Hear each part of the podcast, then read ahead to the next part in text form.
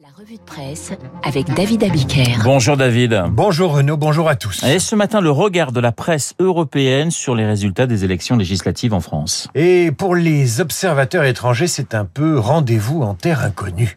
Pour le journal catalan El Periódico, la politique française a commencé dimanche son voyage vers une destination inconnue. Pour El Mundo, la France s'aventure en terre inconnue et pleine d'incertitudes, avec, poursuit le journal espagnol, un président très affaibli, au bord de l'abîme d'une France ingouvernable, avec un Parlement hostile et partagé en trois blocs, dont deux extrêmes. Dans les colonnes du journal suisse Le Temps, on pourra ainsi lire La polarisation qui sort des urnes forme trois camps qui s'affrontent et que tout oppose. L'économie, l'immigration, la sécurité, ils ne sont d'accord sur rien.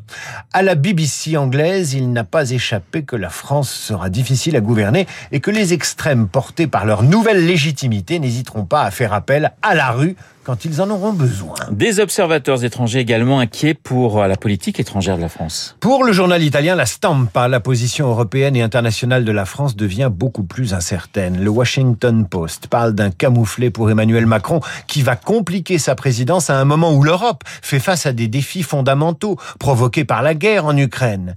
Le soir belge note ainsi que la France se réveille ce matin ingouvernable. Voilà la seule puissance nucléaire de l'Union affaiblie. Comment va-t-elle se positionner dans les crises majeures? Avec une assemblée aussi divisée et qui sans doute n'a jamais été aussi anti-européenne. Pour la libre Belgique, voilà une triste soirée pour l'Europe. La France de Macron, dans le contexte géostratégique que l'on connaît, aurait dû jouer un rôle moteur avec l'Allemagne pour faire face aux défis gigantesques que pose l'invasion de l'Ukraine par la Russie. Voilà le président affaibli avant même d'avoir commencé. Allez, voilà pour la presse étrangère. Passons à la presse française. Majorité relative et doute absolu. Ainsi, la Voix du Nord résume-t-elle les résultats de ces législatives que Ouest France traduit autrement? Pas de majorité pour le président, une percée historique du Rassemblement national. Pour Nice Matin, voilà un vote sanction, tout simplement. Pour Libération et l'opinion, c'est une gifle. C'est un séisme pour Var Matin et les échos. Un désaveu pour la dépêche du midi. À la France éclatée de la Croix, le Midi Libre préfère, lui, le Big Bang politique. Pour la Charente Libre, Macron est dans les taux. Et la question principale qui se pose à compter d'aujourd'hui se pose en une du Berry républicain. Macron peut-il gouverner? Les journaux ont des doutes. Ingouvernable pour le Parisien aujourd'hui en France, le Figaro ou le Républicain Lorrain. Pour la Provence, Macron est sans gouvernail. Pour l'Est républicain, il va devoir trouver une majorité. Pour le Courrier Picard, il devra négocier. Négocier, oui, mais avec qui? Eh bien, les éditorialistes, David, ont des idées, mais pas de solution miracle. Comment gouverner l'ingouvernable? se demande Alexis Brézé en une du Figaro. Un accord de gouvernement avec la droite? Encore faudrait-il que les macronistes l'assument et que la droite l'accepte. Dégager des majorités au cas par cas Macron le peut-il encore? Dans les échos, Cécile Cornudet cherche elle aussi des pistes. Il faudra négocier au cas par cas, à droite et à gauche, selon les textes. À la une de l'opinion, Nicolas Bétou délivre une feuille de route difficile à mettre en œuvre.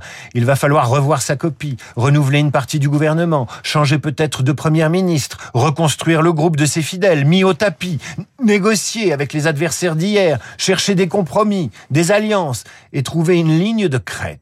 Dans le Parisien aujourd'hui en France, Jean-Michel Salvatore essaie de trouver une solution en regardant l'unique précédent sous la Ve République. On a vu, écrit-il, à quel point Michel Rocard avait eu du mal à gouverner alors qu'il était dans une situation moins difficile. Il lui manquait 15 députés pour avoir la majorité absolue. Il en manque 44 à ensemble pour avoir une majorité absolue. Alors l'éditorialiste s'interroge sur un pacte de gouvernement avec les républicains qui, s'il était négocié, mettrait un terme au en même temps, une opération qui n'a rien d'évident tant les ténors de droite campent sur une position frontale face à Emmanuel Macron. Négocier donc, négocier. Mais justement, au-delà de l'arithmétique parlementaire, Paul Quignot de Libération a des doutes. Composer, discuter, négocier, c'est peu de dire que le président n'a pas excellé dans cet exercice depuis cinq ans.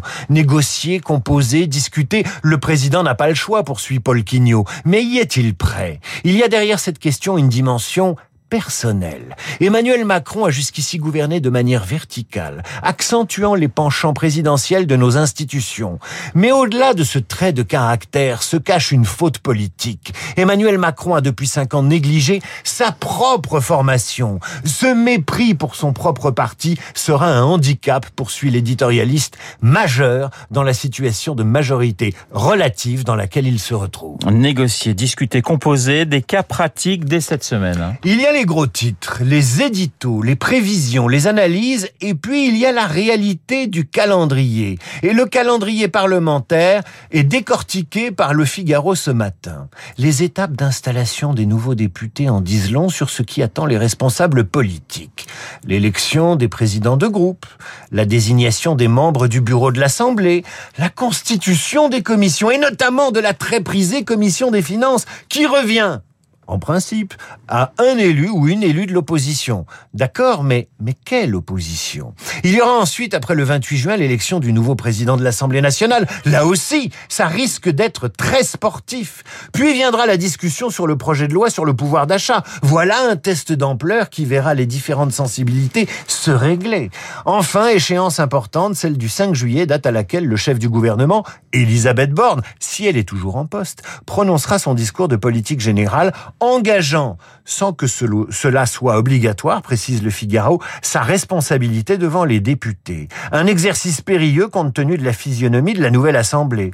Discuter, négocier, composer, en vérité, tout le monde va s'y mettre. La revue de presse signée David Abiker. Merci David. Dans un instant, nous allons retrouver euh, Guillaume Durand et Luc Ferry, mais j'aimerais qu'on entende une voix qui nous a quittés ce week-end.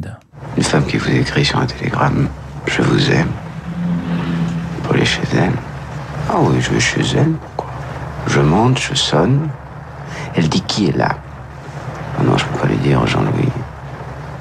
Le papa d'Antoine, je lui dis. Oui, ça, ça, c'est une bonne, un bon truc.